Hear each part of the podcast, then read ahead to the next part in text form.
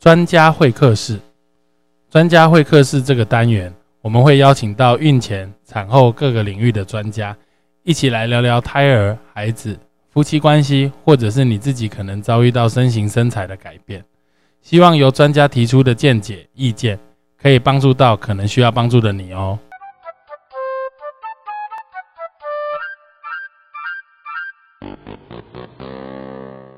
嗨，我们又回来了。嗨，好，这个今天是哎，我们这集这次的题目叫什么？孕妇卫教手册。对，孕妇卫教手册大解析。所以，我们今天是 Part Two 啊。今天那个疫情变得越来越严重了，对不对？对，所以这个我们要赶快去做好个人防疫措施，然后可以去打疫苗的人要赶快去打疫苗。今天已经加十六了，对，十六加十六，十六本土个例十六，本土案例有十六了。好，不过产检哈，产检基本上，诶，先讲到孕妇可不可以打疫苗，在台湾，我们我们的公告是孕妇比较不建议打疫苗，但其实事实上在欧美哈，特别是像是美国跟加拿大，孕妇是优先施打对象。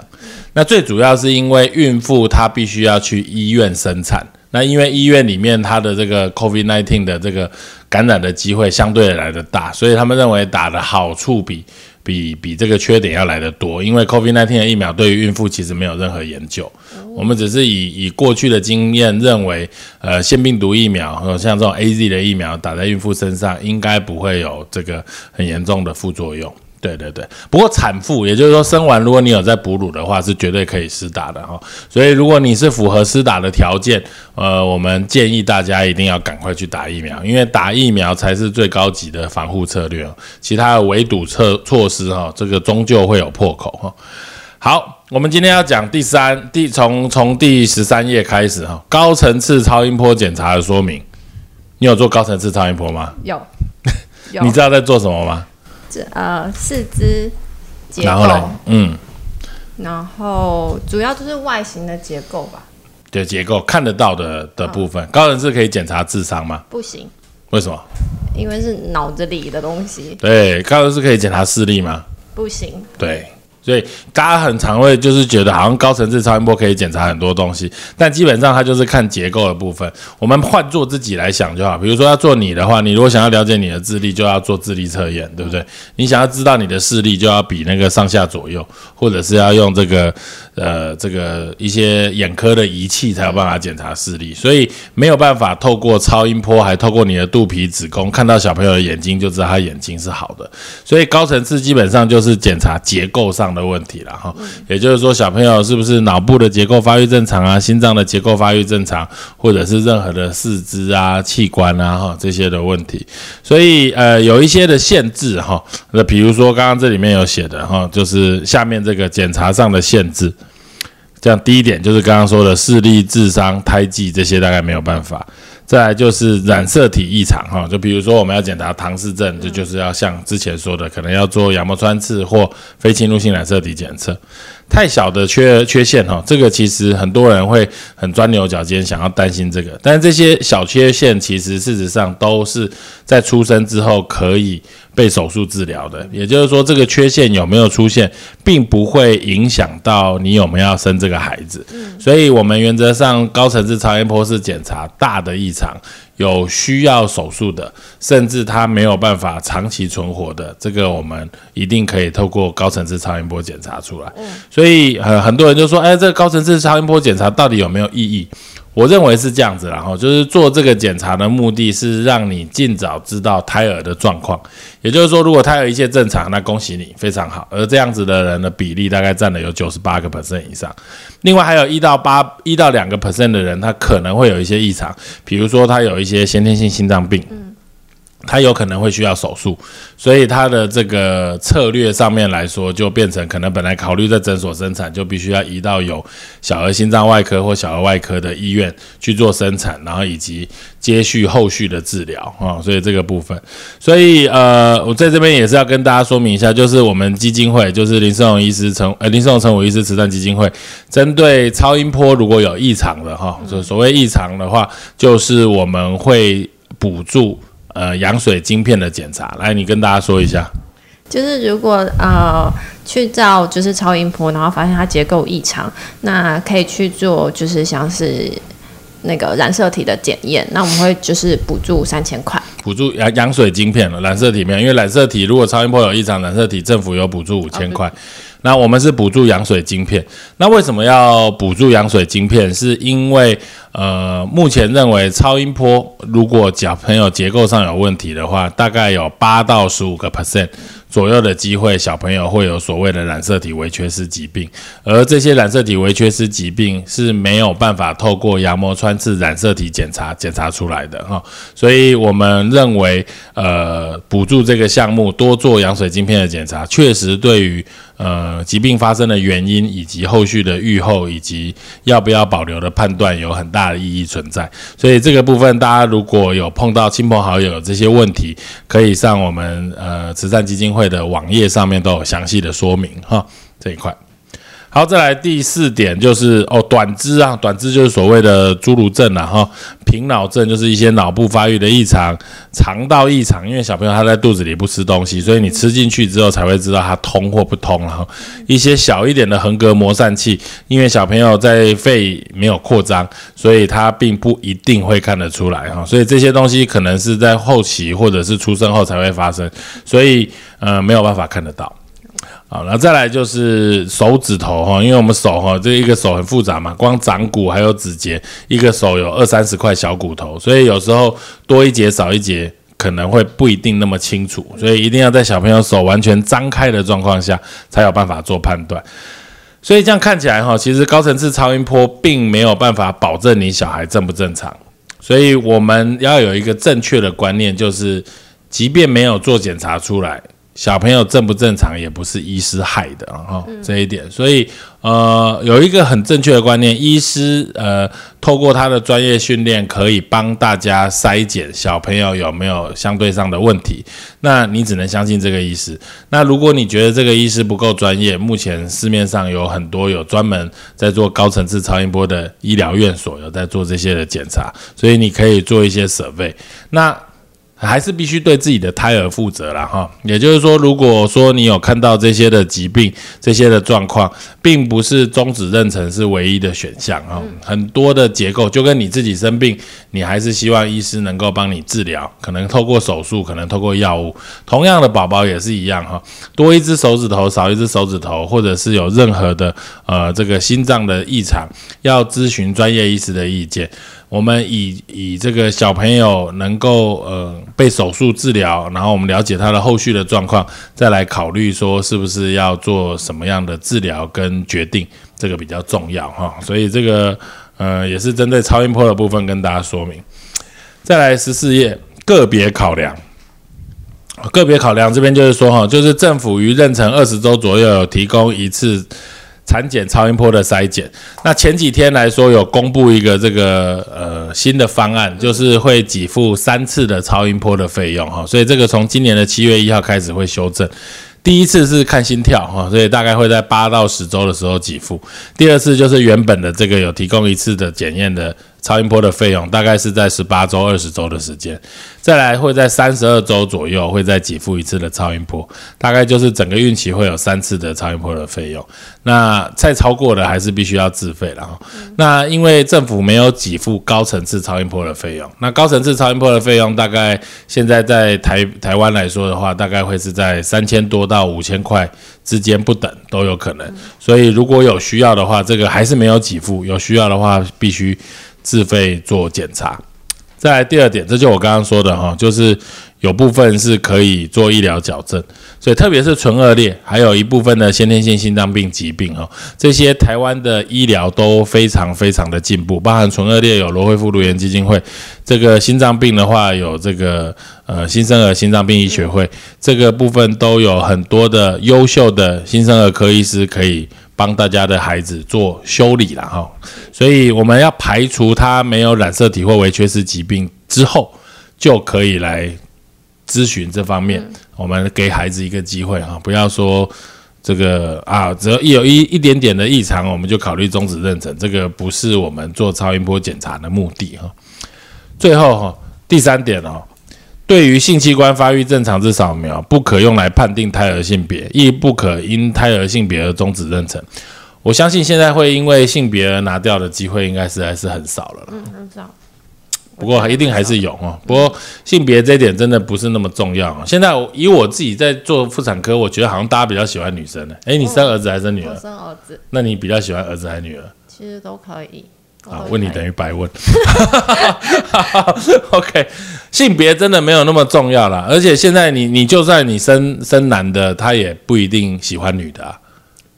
对对对，所以这个东西其实呃，就是未来的社会时代都变得变化都很大哦，所以性别只是一个外显型了。哎，讲到性别，其实大家都没有想过，有可能性器官看起来是男生，但是其实他身体是女儿身，哦，只是也有可能是也有可能身体看起来是女儿身，但是他基因型是男生，因为 Y 上面有一个这个 sex determine region，就是性别决定区域，那个区域如果它它坏掉或缺失的话，就是它是四十六 XY，但是它会看起来像女生，哦，但它其实是男生。对，所以它不会有子宫，哦，然后它不会有卵巢，然后可能有短短的阴道。那他什么时候才会被发现？就是当他 准备开心的时候，哦 OK，好的，哎，讲到这，哎，这是一个蛮有趣的。我在哎，而且我有这种孕妇，就是她是她是女女，哦，但是她其实是是四十六 XY，然后她真的就是一个生理性别是女生，但是心呃生理跟心理性别都是男生，嗯，但是她的外显型是女生。哦，然后她她跟一个女孩子在一起，就是女女，然后怀他们去国外做试管，然后怀孕来给我看，然后然后她跟我说她其实是男的，哦，就就是就是这个意思，蛮蛮蛮有趣的。诶，我有点忘记他什么名字，诶，改天可以找他来分享。突然讲到这，好，第十五页，孕妇免费艾滋病毒筛检服务。就是孕妇，呃，艾滋病这个东西好像离大家平常感觉蛮远的哈。其实以前我在台大医院当住院医师的时候，其实每个月哈，每一两个月都会有所谓艾滋病的孕妇来来生小孩。那那因为其实事实上这些人常常是毒瘾患者，然后或者是比较复杂的性生活，那相对来说他们的怀孕比率又特别的高。那因为没有要再做产检，所以常常都是没有产检，然后肚子很大了，然后突然来生小朋友，然后这种一验发现他其实事实上是艾滋病的哦。所以我们在我们目前产检第一次的抽血里面就有筛检艾滋病的部分，所以呃这个部分来说的话，呃大家如果有兴趣，下面有一个 Q R code 可以扫啊。不过几乎哈百分之九十九点九的这个这个孕妇在台湾几乎都是艾滋病毒检查是正常的。好，OK，你有没有看这个图？就是第十五页上面这个图，实在看不清楚左边这个是什么东西。鹿吧，它有脚啊，这是鹿吗？那它背一个什么东西？筒子，那是松鼠吧？哦，这是松鼠？吗？对啊，看它尾巴那右边这个是什么？右边这是熊哦。松鼠跟熊是有什么关系？哪里有尾巴？那是哪有尾巴？乱讲。可是可是它的，它里的是尖的哎，但是我不知道为什么要画那哪是尾巴？那是背一个桶子啦。那不是尾巴啦，那是桶子，背一个背包啦。对，对啊，背一个背包。而且你看哦，我们上面这一个这只熊，它领带打得很好。下面这个拿了一个放大镜，它领带有点松了。没有穿好，对啊，为什么这边他要变成这样子？他是不是刚下班？累刚下班累了，好像在这种居酒屋常会看到的业务员，而且他的他的这个，你看哦，这个很荒谬哦。我我真的看得很仔细，你看上面的这件背心只有三个扣子，可是它下面这个有四个扣子，所以这个画家是实在是很有事的。你看他没有一贯性。我昨天在我真的有认真在看这本书。好，第十六页，赶走对胎儿不良影响。第一个是烟，烟其实真的是很重要。我们我们这个很有趣哦，妇呃那个儿科医学会哈、就是世界的这个儿科医学会，他给儿科医师一个很重要的工作，特别是新生儿科医师，他们的很重要一个工作就是劝爸爸戒烟。哦，我们我们上一次访问阿包医师，他就有讲到这个，就是说，因为小朋友出生后是爸爸戒烟的最好时机。哦，因为你你要对这个孩子有责任，而且你知道抽烟会被你老婆骂，对可能会被你岳父岳母骂，对对，被你公公婆婆骂。对，哦，这不老公没有公公婆婆，对啊，反正就是会被骂就对了啊。那所以这些东西就可能会是一个很好的戒烟的时间点。烟这个东西哈、它在不管在小朋友的发育的任何时期都会有影响。比如说他在肚子里面的话，可能流产机会会比较高，呃，小朋友的体重会比较轻，如果呃可能会有早产。如果真的量很大的话，有可能还是会造成畸形。不过我常常不会用这种畸形来恐吓大家啦，哦，就是流产率或早产，因为有时候畸形看得到，但很早期的早产这种其实事实上更麻烦，因为它会有长期的并发症。再来就是不止妈妈自己不能吸烟然后就是也要减少二手烟哈，二手烟。那因为烟也有可能会造成哺乳的时候奶的味道不太一样。嗯对，然后这些会有问题。那再来三手烟，这个是我上一次有强调的哈，就是我们去一个烟本来很重的地方，就当大家可能去 KTV，现在 KTV 好像不能抽烟了。不行了，对，可是你去 KTV 出来，你身上就有一种味道。对，就或者是你去酒店出来，可能也会有一种味道，就就里面会有一些烟。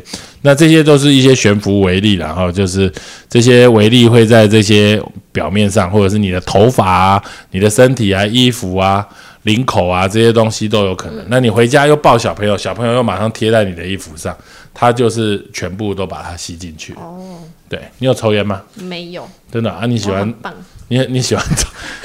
你如果你如果老公抽烟，你可以接受吗？不行，一真的定要戒。你没有办法跟他交往。呃，可能可以交往，但是不能就是生小孩一定要戒，真的假的？真的丽友没有抽烟吗？没有，很棒，很棒。好，下面这边有一个，其实我觉得小朋友哦对抽烟来说哦，这有什么认知能力啊缺陷，我觉得可能不用这么严重，但是他那个会气喘或哮喘的几率确实会增加，因为很明显是呼吸道嘛。还有就是小朋友的这个鼻咽跟耳咽的通哦，它没有那么那么发育的那么完全，所以很容易会引起中耳炎。这个常常，诶，小朋友怎么一天到晚中耳炎，一天到晚带去看医生，结果搞半天是你自己一直在抽烟，嗯造成的结果哦。所以这一点其实我我真的很奉劝大家啊，虽然我自己也没有抽烟，但是我朋友抽烟的比例其实现在可以改说是越来越下降了。再来就是电子烟哈，电子烟还是一样有同样的问题，因为电子烟是没有焦油，但是它一样有尼古丁，而真正对于小朋友或任何人自己本身这个最大的影响还是尼古丁。嗯。啊，焦油可能更更糟了哈，所以所以呃，尼古丁的减少确实会改善这个小朋友的状况，你太太怀孕的状况，呃，小朋友出生之后比较不会哮喘，你自己的肺也会比较好哈。所以这边来免费戒烟专线电话几号？零八零零六三六三六三，对，这不知道有什么意思啊？六三六三六三，好，就这样，反正我们大家就赶快要戒烟，赶快戒烟哦。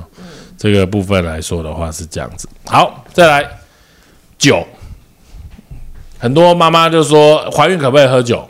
不行，对，不行喝酒。那我煮菜加一点酒可以吗？那还是不建议嘛，可以吗？我就问他说，他说可是我我水都有滚开哎、嗯，那我说那你拿米酒水泡泡奶给孩子喝要不要？他又说不要。米酒水不是也是滚开了吗？嗯，对啊，所以就胡说八道嘛。这些人你看，你马上就可以用一句话打死他，塞爆他的嘴。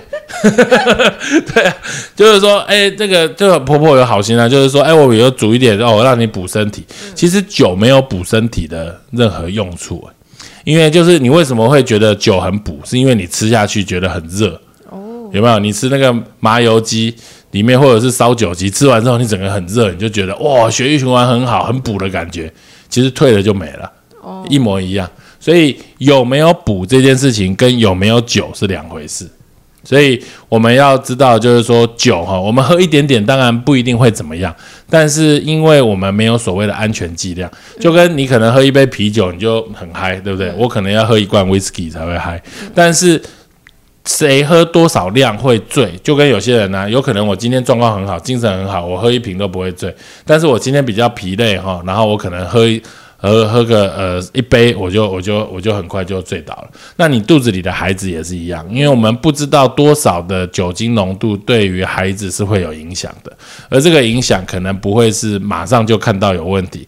一个长期的浸润在有酒精的状况下，它可能对于他的神经系统的发育确实会有问题哈。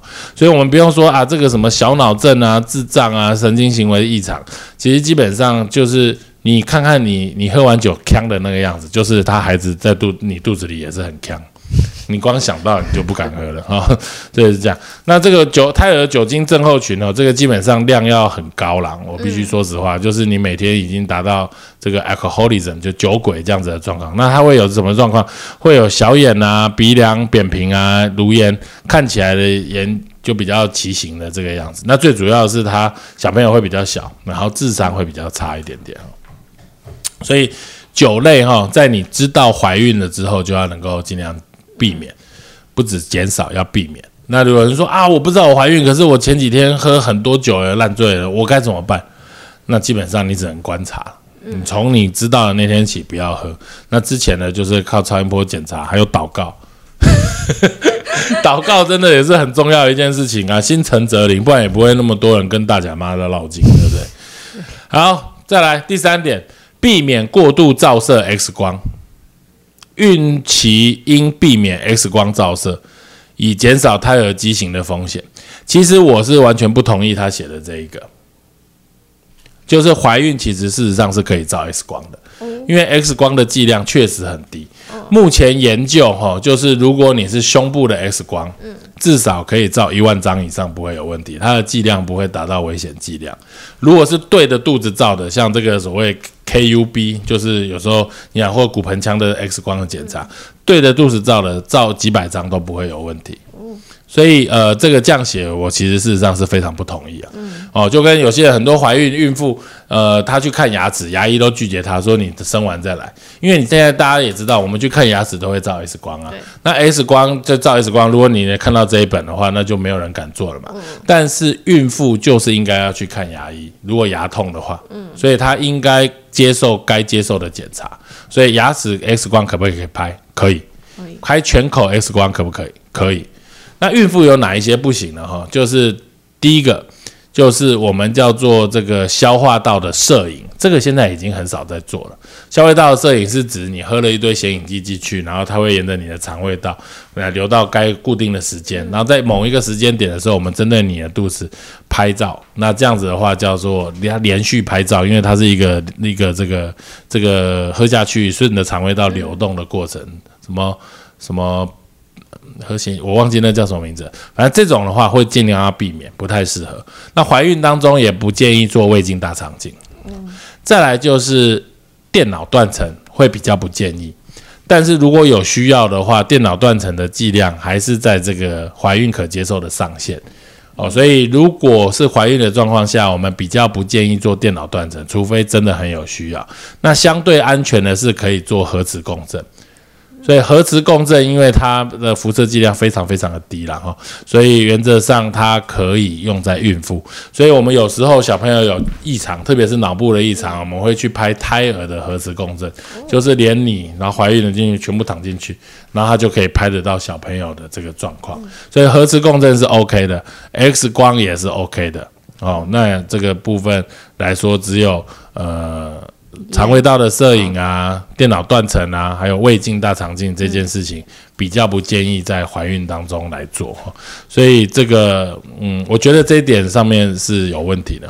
我们再来看看这个熊有几个扣子，三个，对，对，它又回了三个扣子啊、哦，所以你看到、这应该是 bug 哦。你看十五页、十六页、十七页有四只熊，但是有一个有四个扣子，其他都是三个扣子哦。第十二页这个熊也是四个扣子，所以它是两只熊哦。可能是双胞胎兄弟之类的。对啊，就是他们穿的不一样，这样子。好，OK，再来第十八页，孕妇使用药品须知。这个哦，其实我觉得这个已经是一个被完全淘汰的观念了。现在我们已经针对孕妇不太使用 A、B、C、D、X 这种这种剂量。我简单举一个例子啊，他这边写的有没有 X 级？就是在动物及人体试验及临床实验证实会造成胎儿异常，这种风险远超过可能的利益。嗯，但是你今天如果吃的避孕药，或者是你做试管婴儿服用的雌激素或黄体素，它都是 X 级的药，可是你却是吃的很爽。所以，所以这个东西基本上你用这种级别的分级来给一般的民众来看，我觉得这个是吓唬大家。而且你今天问我们医师哦，有什么药物是 A 级的药物？没有药物，几乎没有，只有营养保健食品有一些是。或者是有一些那个叶酸啊，或者是一些什么孕吐药，可能是 A 级的，其他任何的一个药物都是 B 级或 C 级。哦，所以你看哦，我们我常常开药哈，比如说有的人会拉肚子，要开这个肠胃药给他哦，或者是感冒开感冒药给他，然后妈妈就会去上网查，查了之后他就会看到，哎，中文是西级的，然后就开始在脸书上留言给我，哎，林医师你怎么开这西级的药给我？你在开药的时候你都没有看吗？什么叭叭叭，然后或者是有这还会写给我，有的是直接上网公审的，公审就是说，哎，这个医生哦，这到底有没有良心啊？你看我去看他还是妇产科，然后开西级的药给我。西级的药就西级的，啊不然是怎么样？对啊，所以基本上哦，药物没有绝对不能吃，只有你敢不敢吃。就包含 X 级的药物也有可以吃啊。哦，就比如说你如果吃事后避孕药，嗯，结果结果你还是怀孕了，这小孩可不可以留？可以。对，可是你吃的事后避孕药是 X 级的，以这个这样看起来，哇，风险远超过可能的利益，干掉，对不对？哦，这就所以这个我根本说这个基本上是胡说八道了。对啊，在下面这个有没有 C、D 级两级的药物，则视情况权衡使用。怀孕期间如有用药需求，先咨询医师及药师的专业意见。他就是把责任丢给医生了。对对，那我医生跟你说可以吃，那就你吃的小孩有病的话，医生要负责吗？也不可能嘛，这中间没有绝对的利害关系。所以我我这边要跟大家讲的，就是说，你如果是一位孕妇。你要服药之前，应该要确认这个药物是合格的，医师最好是妇产科医师开出来的。那如果你的药物是有一些像是精神科类的药物、忧郁症的药物，或者是一些特殊的抗生素，大概是这几类的药物比较有可能不能使用。嗯，所以呃，一般我们。会这样跟大家讲，有几个药物要特别注意哦，尤其是你如果是平常有在长期用药的习惯，如果怀孕了，要要记得把这个药全部都要带过来，你不要只带药来，因为药根本看不懂，要有药带、药名这样子哈。几类药物要特别注意。第一个，如果你有高血压，有在吃高血压药物的话，高血压药物大部分常用的高血压药物，如果要怀孕的时候，都会换成比较怀孕可以用的药物。再降血脂的药物，因为怀孕当中不能吃降血脂的药物，所以这个血脂的药要注意了。你如果有是糖尿病，有在用一些糖尿病的用药，这个也要考虑。再来，其他的这个药物就是我刚刚说的，如果你有忧郁症，你有安眠药，呃，你有一些躁郁症或者是精神科类的用药，一些特殊的抗生素啊，比如说你有结核病，它可能用的药物，这些可能会在怀孕当中并不是那么适合，所以这些药物要拿给医师咨询，要帮你调整药物。然后甲状腺的药也是一样，这个甲状腺年轻女生有的时候会有甲状腺机能亢进，有在用甲状腺的药。那其实一般大家说的这个感冒药啊、肠胃药啊，基本上都是可以吃的啦。嗯，或者在就是你在这个药局哦，就是那种开架式的药房可以买得到综合感冒药，原则上都是 OK 的。哦，所以这个部分来说的话，就是用这样子跟大家讲。所以大家真的不要只去看它 A、B、C、D、X 啊，看完之后你没有任何一个药敢吃啊啊！再来就是中药哈，因为这边写的 A、B、C、D、X 都是针对西药的分类，所以这里面其实并没有提到中药哈。很多人觉得中药事实上相对来说温和，但是中药来说是不是可以使用，它就没有这个我们所谓的判别标准。所以总归一句，不管你看中医或西医哈，我都建议你要咨询医师的意见。好，所以这个还是比较重要。OK，可以。第五个。哎，不，不是第五个，我讲走。第十九页，孕妇使用化妆品须知。孕妇为什么一定要使用？你有在化妆吗？嗯，很淡很浅，还是有化？加减化一下。第一点我就不同意啊，避免染发及烫发。为什么？明明可以染发跟烫发，这又不会怎么样。不然我满头白发，或者是有些人白，有些人这个黄黄的头发，他到快生的时候都变布丁了，对不对？对，所以原则上，孕妇其实事实上是可以染发跟烫发的哈。这个部分，我我我这点是完全不同意。再来第二点哈，长痘痘时，化妆保养程序应尽量简化。那没长痘痘痘的时候就可以很复杂嘛？可以画厚一点。对啊，你看这个真的也是很，而且在医师指导下，辅以适当的外用抗痘产品。我要怎么指导？我要帮你涂吗？跟你说怎么涂 对啊，我就觉得这个东西就写的很奇怪哦。原则上哈，如果你有长痘痘，要看皮肤科医师啦，不要自己用一些偏方哦。再来就是化妆保养品哦，原则上还是都可以使用，没有不能用的东西啦哈。所以你看哦，这第三点哦，不要用颜色过重，人家想要化浓妆也不行的。气味过强，香味过强，香味过强是怕会吸引到蚊虫吗？还是怎样？对啊，成分复杂的化妆保养品要怎么判断成分复不复杂？你今天拿一罐保养品，上面成分至少五十种，嗯，对不对？所以这个东西写的这都是不都是有写等于没写一样。好了，化妆品哦，原则上当然是一定有塑化剂啦，这个干扰内分泌啊，除非你要泡在化妆品里了，不然基本上哦，要影响的机会事实上是很低了哈。那再来就是过敏体质的几率，这点我是同意了哈。就是说，呃，通常异味哈，或者是香味过强，或者是有香精成分的，确实容易会造成这个宝宝过敏的几率。相对的，你可能有一些这个什么精油啊，哦，或者是一些蚊香的东西哈，也是一样会达到同样的目的。所以不止化妆品啊，你有可能产生气味的东西，在怀孕当中都希望能够尽量的避免了。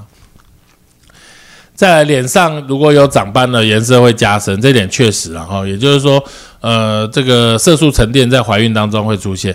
你本来的腋下、膝盖的后方、大腿的内侧、你的外阴部或者是你的乳头，都是颜色会变得比较深。然后要防晒，那乳头是晒不到太阳了。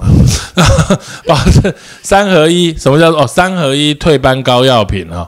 这个东西不适用于怀孕期间，我不觉得这个其实不能用了哦，因为用的，所以基本上外用的药膏哈，基本上都可以，因为它这样写哈，A 酸对苯二酚类固醇哦，就会污名化类固醇，污名化 A 酸，A 酸没有不能使用了哦，少量的基本上都是 OK 的。再来，孕妇第五点，孕妇真的是要穿宽松的衣物了哈，因为孕妇体温比较高，还有再来就是容易会有分泌物，所以如果怀孕当中穿太紧的裤子，很容易会有念珠菌感染，或者是分泌物会比较多，所以这个部分来说，我们会建议就是尽量穿宽松一点裤子，要不然也不会孕妇装嘛，孕妇装就是松松的这样子的状况。好，再来就是第六点哈，非急迫性医美处理，镭射脉冲光、电波拉皮。电气导入，哦电气导入是把身体灌气嘛，是这样？这是什么东西？然后基本上，镭射脉冲光、电波拉皮在怀孕当中都是可以用的，都是可以做的哈。所以这个部分来说，我呃，这个对于很多人觉得他拉皮是很急迫性的啊、不然他皮都松了，对不对？所以，所以这个其实基本上是可以用的哈。所以这一点哈，我我整本妈妈手册看来，就是它这一页来说的话，其实对于女性有很多的限制。嗯我其实并不是这么认同哈。就是你如果担心，当然是可以看皮肤科。原则上，注射类的哈比较不建议用，比如说你要打这个肉毒，怀孕当中比较比较不适合。但是这种呃，像镭射或脉冲光这种表皮的这些东西，它其实事实上是不会影响的啦。哈然后擦的、涂的、抹的这些东西哦，有异味的比较不建议，不然其他基本上应该是还好哈。好，所以这个部分是我的建议。第六点，不建议使用毒品了哈，这个我想大家都知道了哈，这一点就不太 不太去跟大家说明了啊。刚刚第七点啊，蟹足肿体质者哈，手术前应该与医师事前讨论哈。但其实事实上我们也没有好讨论什么东西啊，就是重点大家要先搞清楚哦，就是肥厚性疤痕跟蟹足肿是两回事了哈。就是肥厚性疤痕是指疤痕很大，蟹足肿就是它会有一点就是不是很很这么呃平整的伤口，它会有好像我们叫做卫星状它会有点散出去。对，这个就有点是，对，这个就有点是谢足总。对对对，等一下挂号帮你处理。对对，谢祖总哦，就尽量不要。哎，还有就是说，哎，那个我们生产的会阴部，生产的会阴部很少会长谢组长，因为我们的会阴部是我我们脚不会一直都开着嘛，对，我们脚都是合着的，所以它基本上那边的皮肤是很松的。哦就算你把脚打开，你那个皮，你的阴道口也不会打开嘛，它还是松松的。所以我们的会阴部的那边的皮肤基本上是是有皱褶，是松的。那它没有张力的状况下，基本上它不太会会长疤。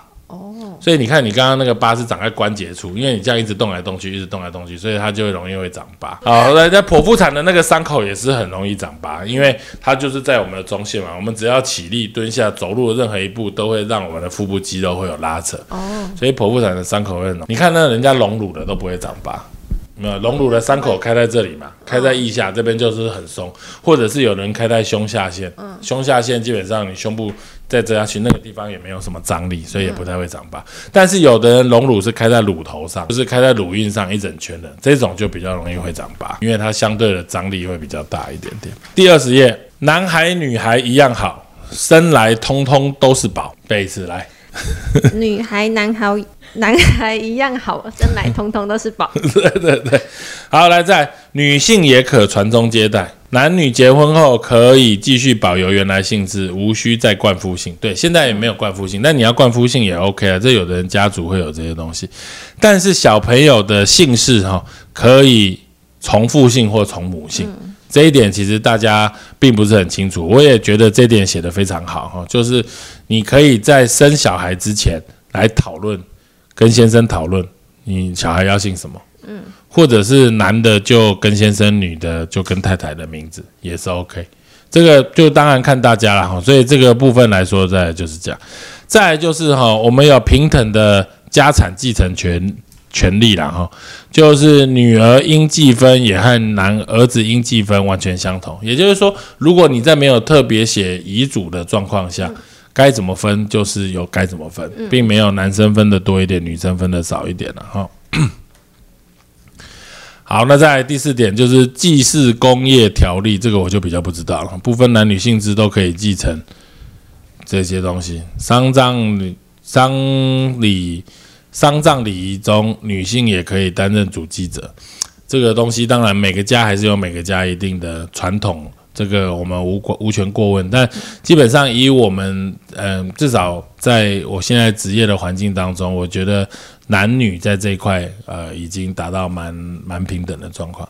再来就是新的这个也是一样，七月一号开始要实施的这个新的法律来说的话，就是我们的呃这个产检假从五天提升到七天然后，但是目前还是没有通过所谓的陪产检假了哈，也就是说，你怀孕者一定是女生嘛，所以你的另一半呃是先生的话，目前是所谓没有陪产检假。啊、那五天改成七天，就是认为，因为我们现在产检次数增加为十四次，每一次花半天的时间，他给你七天的假。那现在还有一点就是说，呃，如果要请育婴假，可以你也请，我也请。假设我们是夫妻的话，就是我们两个可以一起请。原本的规定是不能一起，对，对，只能请。然后再来就是育婴假可以短期，最短一个月。哦，就比如说你觉得现在最近这一个月要顾小孩，那那你就请一个月，可以请两次了哈。所以育婴假可以再两次，以前只能一次哦。要跟公可能要跟公司，那你要请吗？现在吗？对，即日起，你不是觉得在这边上班比较开心吗？对，开心对对对对，关于很多，因为法律会一直修改了哈，我们这次刚好看到有公布，所以就是呃，育婴假可以请，而且现在会给付你投保薪资的，提升到八成薪对这一块，所以这个部分大家也可以。然后呃，夫妻两个人可以同时请育婴假。那当然还有一些大家可以稍微再看这个相关的法律条文，七月一号开始生效了哈。再来就是未来成就无关性别了哈，这个东西我觉得是写太多了啦哈。就是说这本是孕妇卫教手册哈，跟小孩子的未来哈，这个实在是应该写在宝宝手册里面。就是你未来什么女性劳动率叭叭叭叭叭这些东西的，呃，我觉得法律是道德的最低标准哦。你用法律来保障女性在巴拉巴拉巴拉这些上上面的工作权利，如果人的心态没有改变，你只能做到最低标准。所以，我们人的上面一定要要做些改变。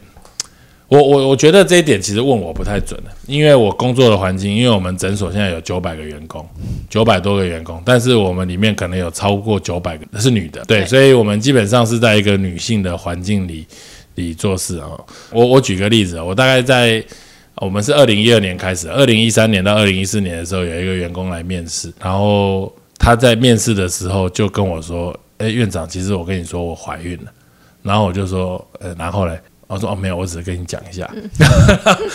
然后，然后他后来就回去，我们当然还是录取了嘛，因为你知道我们很缺人，就录取了。然后录取了之后呢，他就有一天就写了一个那个 Facebook 的讯息还是 Line 讯息给我，就就往就是说，哎，其实就是我以为我讲完这个之后，我你就会说好，那再联络怎样？没想到，没想到你还是录用我，所以我生完之后我也没请孕假，我就回来。我我觉得我应该会在你的职、你的、你的诊所工作一辈子，有这么感动吗？有，因为其他有一些企业就是会不是很希望，就是他在工作期间就怀孕，或者他到职前他就怀孕了，嗯还是有。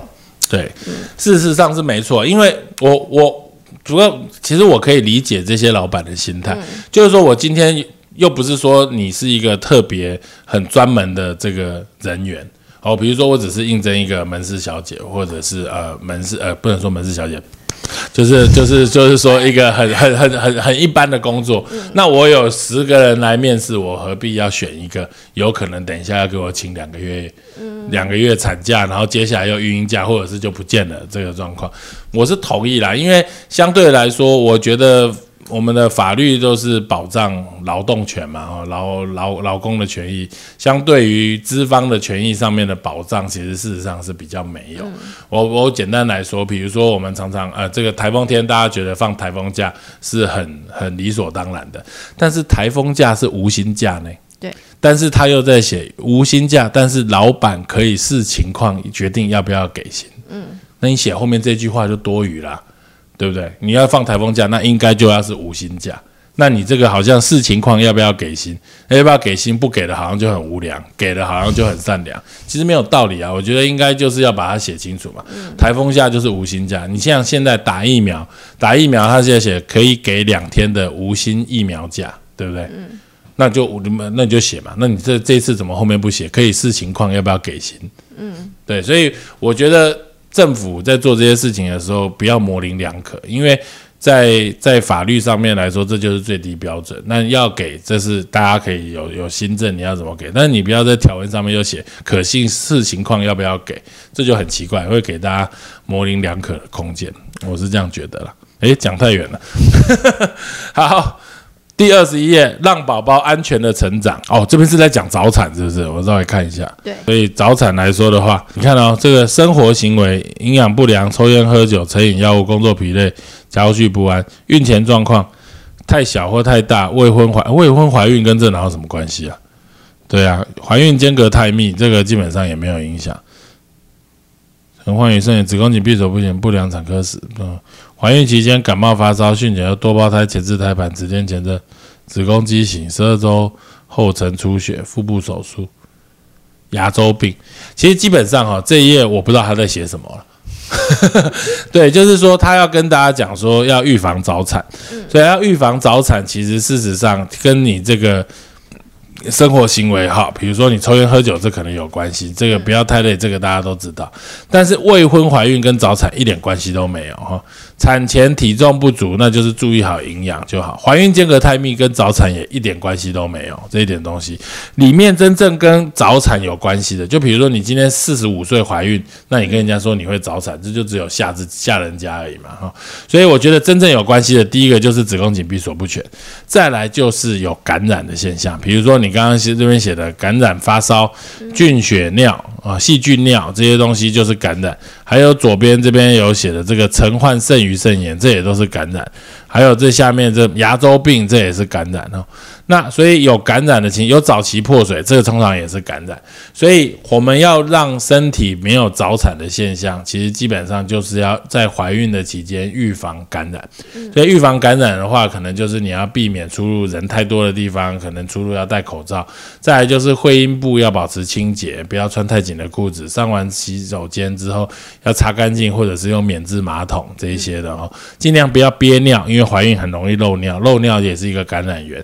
然后尽量要养成规则上厕所的习惯，因为你有可能会有便秘的问题，甚至痔疮，它有出血，你又垫了一个护垫卫生棉，这些东西都是一个感染源可能的状况。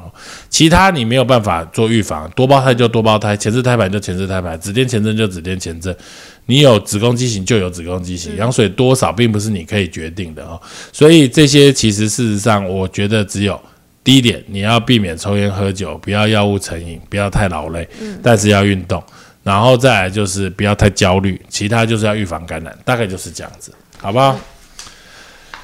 好，再来就是早产征兆，这一点大家一定要搞清楚了哈。早产征兆，好，第一点哈，像他这边写了很多哈，一二三四五六七七八七八九点哈，这个一二三四五六七点。我我觉得总归来说哈，就只有三点了。第一个一定要会痛啊，不会痛都不会是要生的症状。再第二点就是这种痛要十分钟出现一次，一个小时要超过六次，就是他写的第一点。第三点休息不会好，就这三个，而这三个要同时符合，会痛一个小时超过六次，休息不会好，这才是早产现象。其他哈。都不是了啊，什么类似月经来时的闷痛感或肿胀感，这个其实非常非常多孕妇有这样子的状况啊。子宫与阴道的压力有下坠感或阴道有压迫感，你能够感受这种感觉吗？不行，这种感觉应该就是晒背出来啊，对不对？这当然是这样啊。其他无法改善的下背痛，这个东西持续不断腹泻或腹部绞痛，那应该去看拉肚子吧？对啊。阴道水样、黏液样、分泌物增加，这个也都不一定。所以原则上，我们来说，还是早产的征兆就是三个：阵痛，嗯，会痛，一个小时超过六次，休息不会好，大概这些状况。哦，所以其他的话，呃。我们要养成运动的习惯，我们的肌肉才会有力量，才会有力量，才比较不会常常下背痛，才比较不会一直有压迫感。嗯，因为你的肌肉没有力，小孩越来越重，当然就会越来越压迫哈。所以这些东西，当然如果有上述症状哈，我建议你哦，还是要回去看医师了哈。所以你的医师可能可以看门诊，可以挂急诊，这些东西呃由医师来判断，不然自己吓自己哦。我真的碰过有些孕妇很惊吓。就是她一个怀孕看了三十次、四十次门诊，她走路都是不敢震动，平平的这样子走，感觉很像坐这个手扶梯，平面，因为因为她都没有任何的抖动。我也觉得她怀孕怀得很辛苦啊，对啊，所以嗯，有时候心态啊，心里的那个坎一定要跨过去才有办法。